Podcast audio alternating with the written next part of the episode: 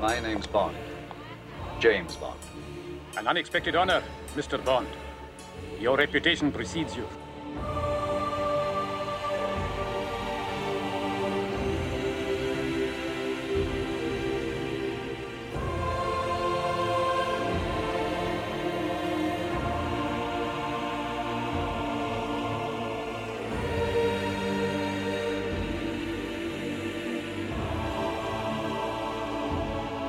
2000 ans d'histoire.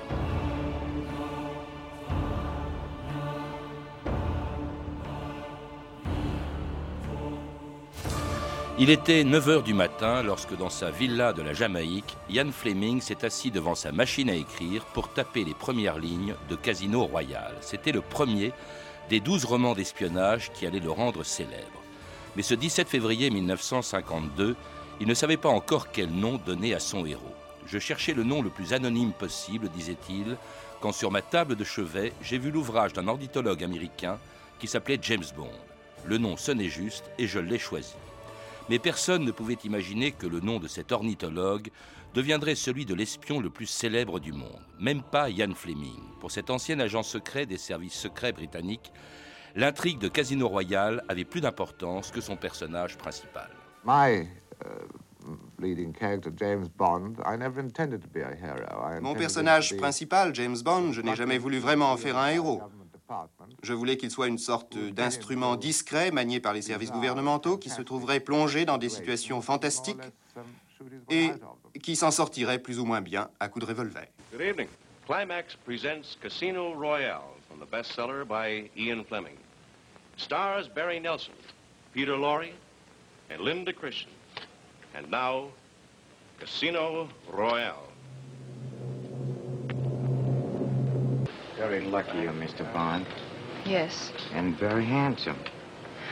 He looks just the same. Good evening, Mr. Bond.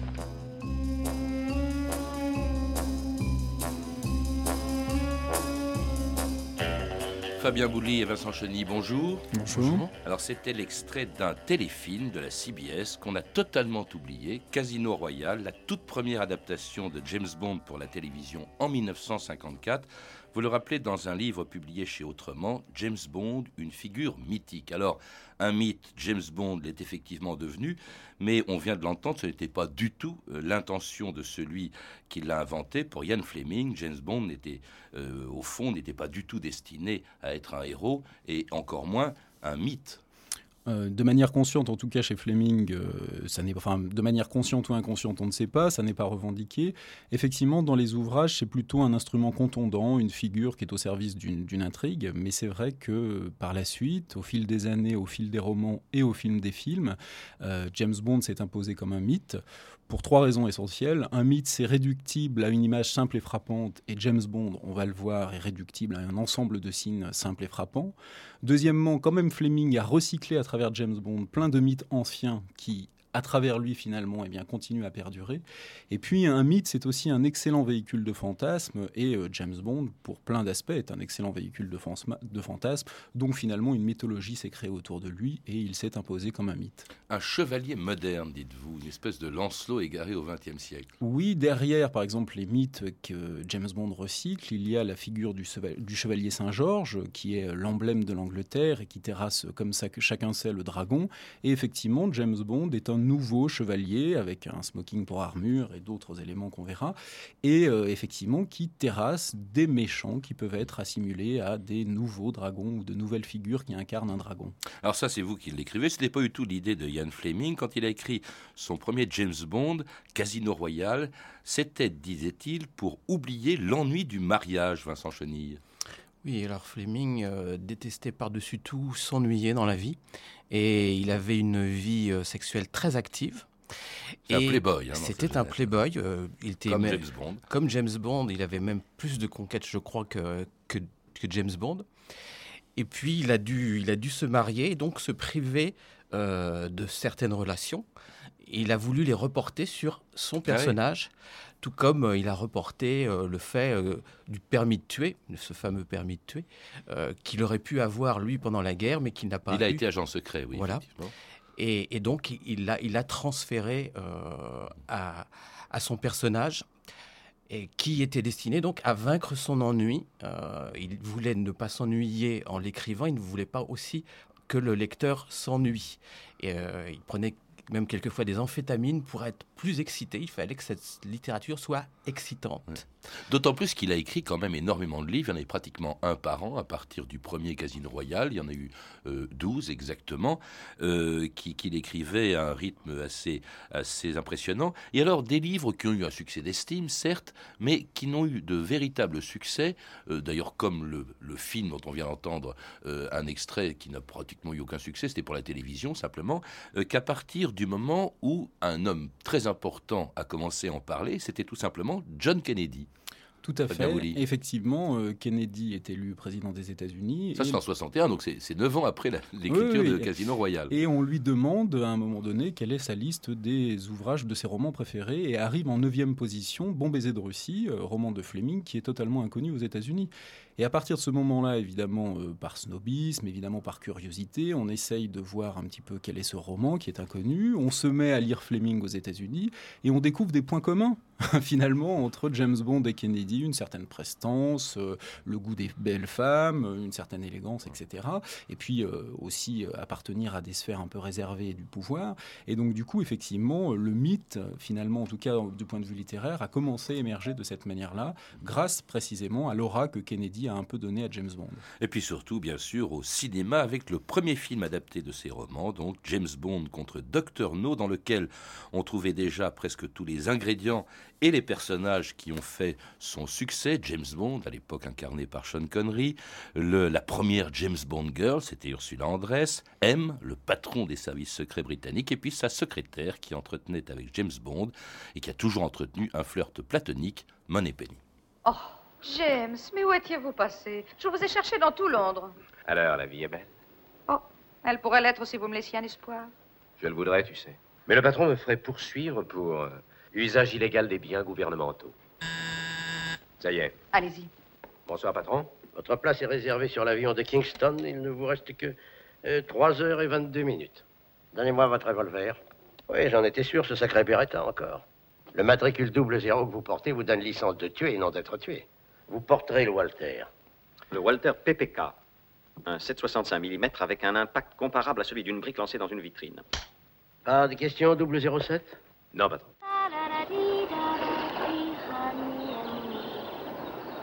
Underneath the mango tree, my honey and me. Qui est là? Restez où vous êtes? Je vous assure que mes intentions sont tout à fait honorables. Ah, dites-moi, quel est votre nom?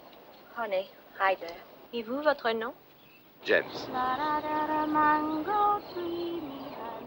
Et c'était un extrait de James Bond contre Dr. No, le premier film adapté d'un roman de Ian Fleming en 1962, avec déjà beaucoup d'éléments de son succès, on vient de l'entendre, Ursula Andress, la première James Bond girl. Vous, citez euh, justement Ian Fleming, quand on lui demandait pourquoi il écrivait, il disait « La cible de mes livres se situe quelque part entre le plexus et le haut de la cuisse », et il ajoutait J'écris pour les hétérosexuels à sang chaud qui me lisent en chemin de fer, en avion ou au lit. C'est ça le rôle des James Bond Girls? C'est l'un des rôles des, des James Bond Girls, effectivement, c'est d'apporter une touche euh, de glamour et euh, une aura un peu, enfin une dimension euh, sexuelle presque, je dirais, pornographique, en tout cas de manière latente, parce qu'il ne faut pas oublier que les James Bond Girls, pour certaines, portent des noms très suggestifs, Abondance de la queue, Pussy Galore, qui veut dire littéralement chat à gogo, par exemple, etc. Donc vraiment, Hollywoodhead, hein, qui veut dire suceuse, par exemple. Cela dit, c'est très chaste, hein, les, les, scènes d'amour dans les films de James Bond mais les noms, effectivement, le sont moins. Oui, oui c'est ça. C'est un imaginaire. Effectivement, euh, ça reste tout à fait chaste. Le seul James Bond dans lequel on le voit vraiment avoir une scène un peu taurine, c'est Meurt euh, un autre jour. Voilà, le dernier avec Pierce Brosnan. Mais donc, effectivement, il y a un imaginaire pornographique qui touche les James Bond girls et qui amène, effectivement, aussi bien les spectateurs que les lecteurs eh bien, à vivre par procuration des aventures, euh, disons, assez euh, olé olé et un peu fascinantes. ça, ça c'était le premier film, James Bond de Dr. No, c'était le premier film adapté d'un roman d'Ian Fleming. C'est lui d'ailleurs qui cherchait à tout prix, mais c'était quand même 11 ans, 10 euh, ans après qu'il ait écrit son premier roman, qui cherchait à tout prix à ce que ça, ça passe au cinéma. Et c'est aussi le succès de James Bond, c'est aussi justement ses premiers producteurs, Henry Salzman et Albert Broccoli, qui ont choisi d'ailleurs le premier interprète, c'était Sean Connery lui, euh, euh, Ian Fleming avait pensé à David Niven, ça aurait peut-être changé pas mal de choses. Oui, c'est. Il le cite même dans le roman On vit de foi. Il appelle euh, un cormoran David euh, en hommage à David Niven, puisqu'il aurait voulu que ce soit lui euh, qui interprète. Oui, le changement en fait de, figure, puisque c'est pas la même figure, celle de David Niven, très lisse, et celle plus brutale, plus américaine que celle de, Sean Connery, a changé avec la bande dessinée. C'est ce passage qui a permis, je dirais, le choix de, Sean Connery dans, le Daily Express. les lecteurs connaissaient le, visage dessiné de de, James Bond. Et il y a eu un sondage, et en fonction de, ce, personnage dessiné, c'est Sean Connery qui a été choisi avant d'être choisi par euh, Harry Salzman et Albert Broccoli. Euh, qui, ont entériné le, choix en, voyant euh, Sean Connery à la fois très, très athlétique et très souple. c'est ce qu'il voulait pour, comme, personnage. Savoir bouger, c'était essentiel pour ce personnage très anglo-américain. Alors Sean Connery qui va interpréter sept James Bond au total, euh, dont les premiers bien entendu, donc euh, James Bond contre Dr No, Bon baiser de Russie, mais bon ce sont des films qui n'ont pas encore l'immense succès que connaîtra le troisième. D'ailleurs Ian Fleming ne le verra pas, le troisième sera en 65, Ian Fleming meurt sans doute euh, fatigué par, euh, par le travail que lui impose justement l'écriture des douze romans de James Bond qu'il a fait. Et c'est en 65 donc que le troisième film va vraiment faire le triomphe international de James Bond. Euh, et c'était le film Goldfinger qui allait faire 50 millions d'entrées. Bond. James Bond. And here he comes, the one, the only, 007. And he's got a date with his two deadliest enemies, Goldfinger and Dr. No. It's Sean Connery as James Bond, and if you liked him back to back, you'll love him face to face with his two deadliest enemies, Goldfinger and Dr. No. Si nous introduisons dans cette nomenclature d'êtres vivants un personnage de fiction, c'est d'abord parce qu'il s'identifie parfaitement avec l'acteur de cinéma Sean Connery. C'est ensuite parce que depuis Goldfinger, le mythe James Bond est un élément important dans l'étude psychanalytique de l'année 1965. Il prouve en particulier que les contes de fées n'ont pas fini de passionner les foules.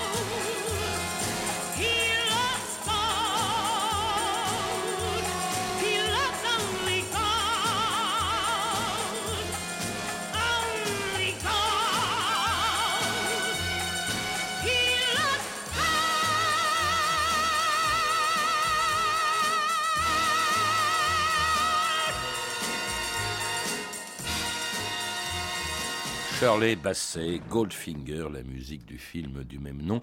Vous dites qu'il a parachevé la formule, au fond, des James Bond, celle qui va rester pratiquement la même pendant une quarantaine d'années, Fabien Bouli.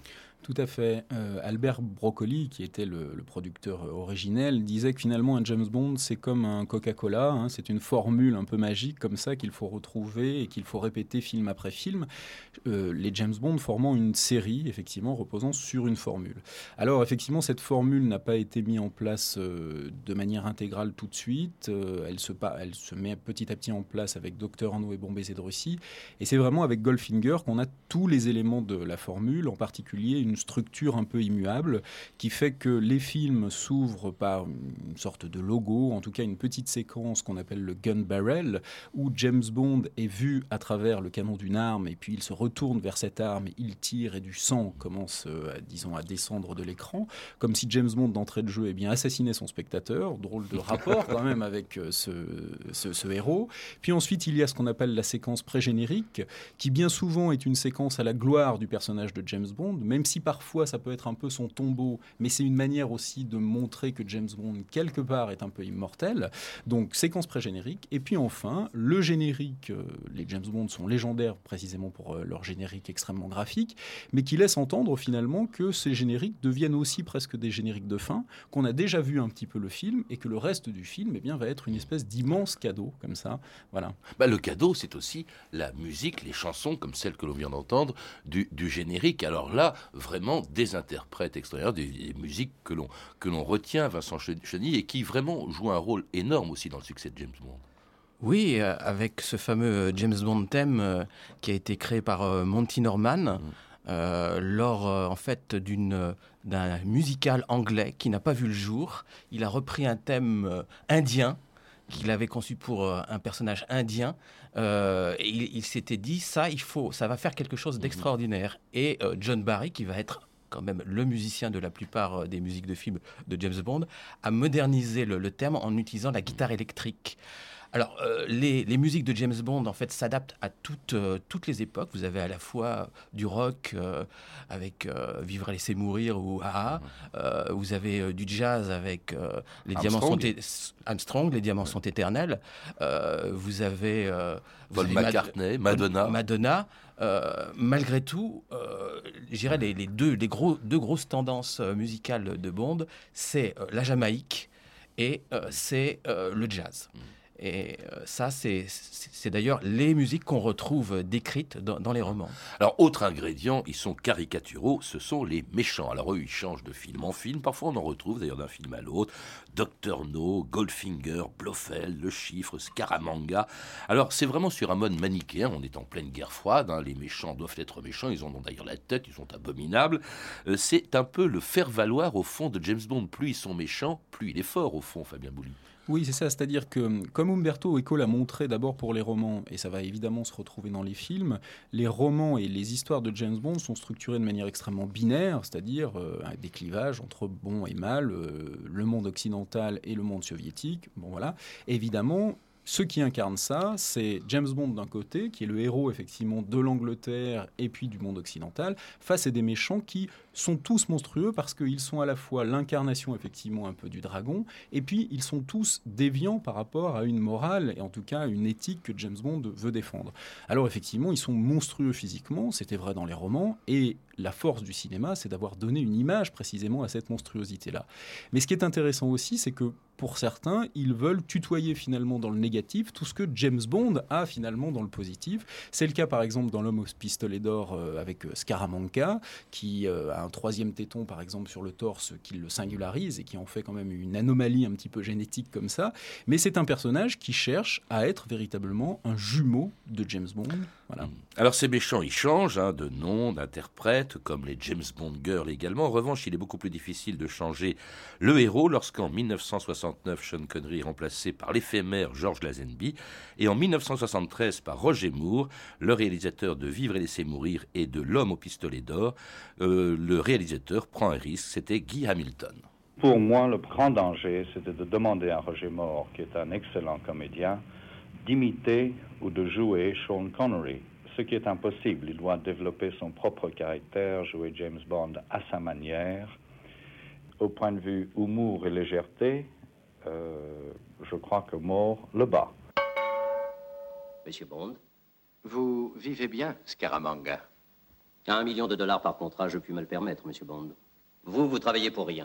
Vous entendez bien jouer tomber de la bouche de Sa Majesté et vous recevez une obole. Nous sommes pareils à ce détail près. Lorsque je tue, c'est sur la demande expresse de mon gouvernement et ceux que j'exécute sont eux-mêmes des assassins. Oh, voyons, voyons, monsieur Bond, vous me décevez beaucoup. Je suis comme tout grand artiste, obsédé à l'idée de créer une véritable pièce de musée. Je veux prouver mon talent au monde. Le duel à mort avec double 07. Mon pistolet d'or contre votre Walter PPK. Voilà mon chef-d'œuvre. J'accepte.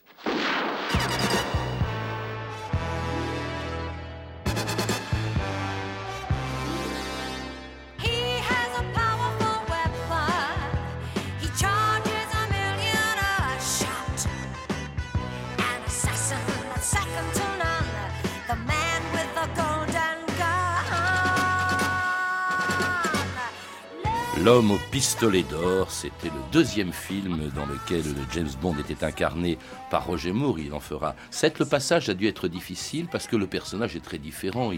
C'est un, sur un mode beaucoup plus ironique que James Bond est, joué, Vincent Chenille. Alors le passage a été difficile puisqu'on a fait revenir Sean Connery en 71 parce qu'on pensait que une état d'artiste pensait qu'on ne pouvait pas se passer de lui. Et finalement on a on a choisi euh, Roger Moore qui avait une, image celle du sein et d'amicalement vôtre donc ça pouvait déranger effectivement euh, les, les visionnaires euh, les, spectateurs de, de, James Bond.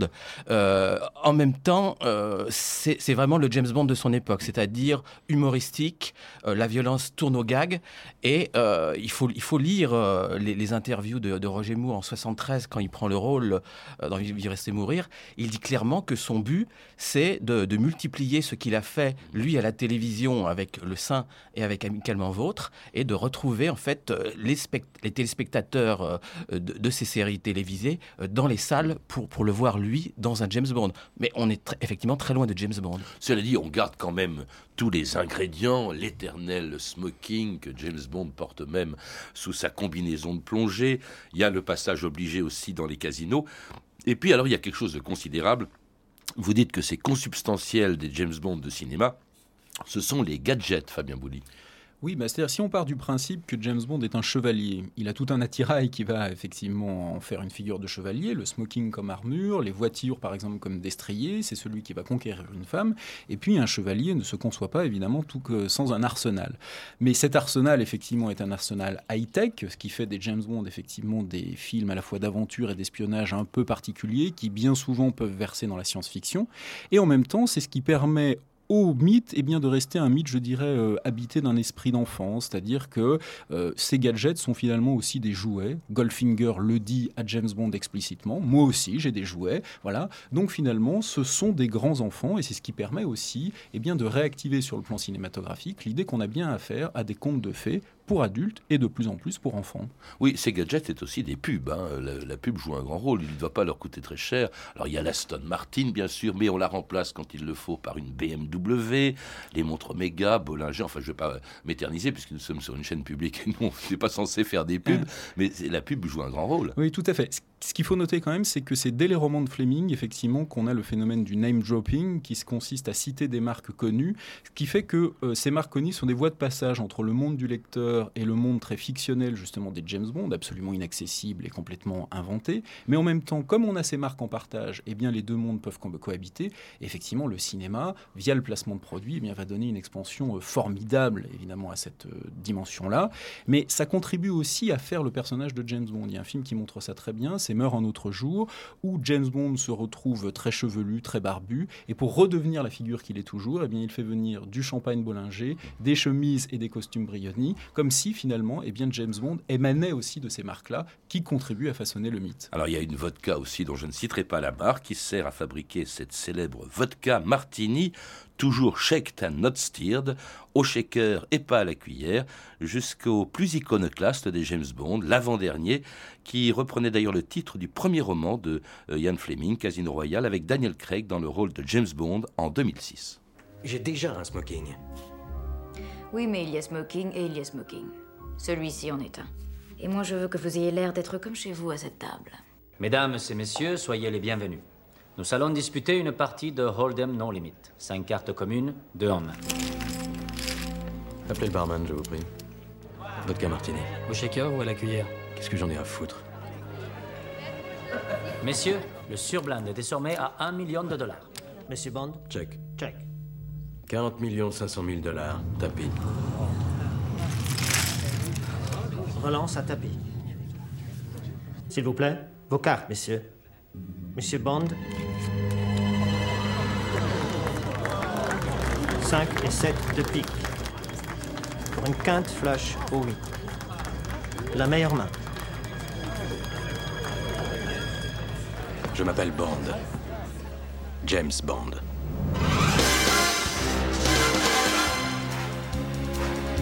Alors Daniel Craig, ce n'est pas Sean Connery ni Roger Moore, mais c'est toujours euh, James Bond quand même, même si euh, il le fait d'une manière euh, étrange, ça a surpris beaucoup de gens. Voilà qu'il se met à se moquer complètement de la façon dont on prépare sa célèbre vodka martini, un, vrai blasphème.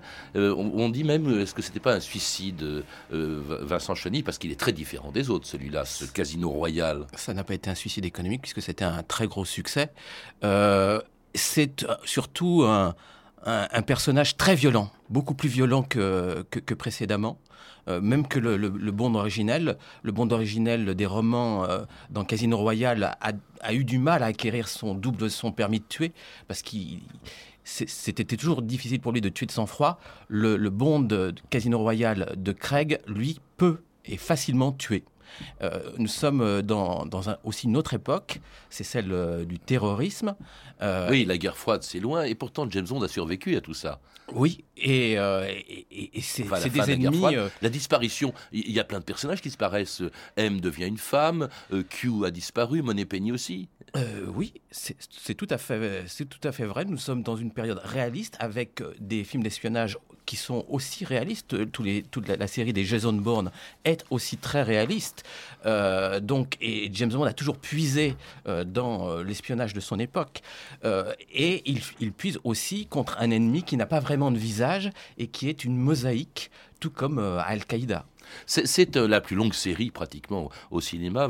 Fabien Bouillet, est-ce qu'elle va continuer comme ça? Il y aura des James Bond dans 10, 20, 30 ans? Pour l'instant, ça marche très très bien. C'est-à-dire qu'on a pu longtemps dire effectivement oh, ça va s'arrêter avec euh, la guerre froide, et puis finalement ça a continué. Chaque fois, on spécule sur la longévité de Bond, et pour l'instant, on ne peut que constater que ça continue. On verra mmh. bien ce qu'ils vont en faire par la suite. Fabien Boulier et Vincent Chény, je vous remercie. Pour en savoir plus, je recommande la lecture de votre livre, coécrit avec Françoise H. Bissette, James Bond, figure mythique publié chez Autrement. Vincent Cheny, vous êtes également l'auteur avec Claire Dixot du livre Bon appétit, Monsieur Bond, publié aux éditions Agnès Viennot. À lire également Histoire des services secrets britanniques de Gordon Thomas chez Nouveau Monde Éditions. Et je signale également la diffusion ce soir à 20h35 sur la chaîne Histoire des documentaires Ian Fleming, Histoire secrète de 007 de John Alexander et Le vrai Bond de Jane Armstrong. Vous avez pu entendre des extraits des films suivants Docteur No de Terence Young, disponible en DVD chez MGM, L'homme au pistolet d'or de Guy Hamilton, disponible en DVD chez MGM, et Casino Royale de Martin Campbell, disponible en DVD chez Columbia TriStar Video. Vous pouvez retrouver toutes ces références par téléphone au 32 30, 34 centimes la minute, ou sur le site franceinter.com. C'était 2000 ans d'histoire à la technique Pascal Badassari et Cédric Lalanne, documentation Emmanuel Fournier, Ilinka Negulesco, Hervé Evano et Franck Olivard, une réalisation de Bertrand Chaumeton.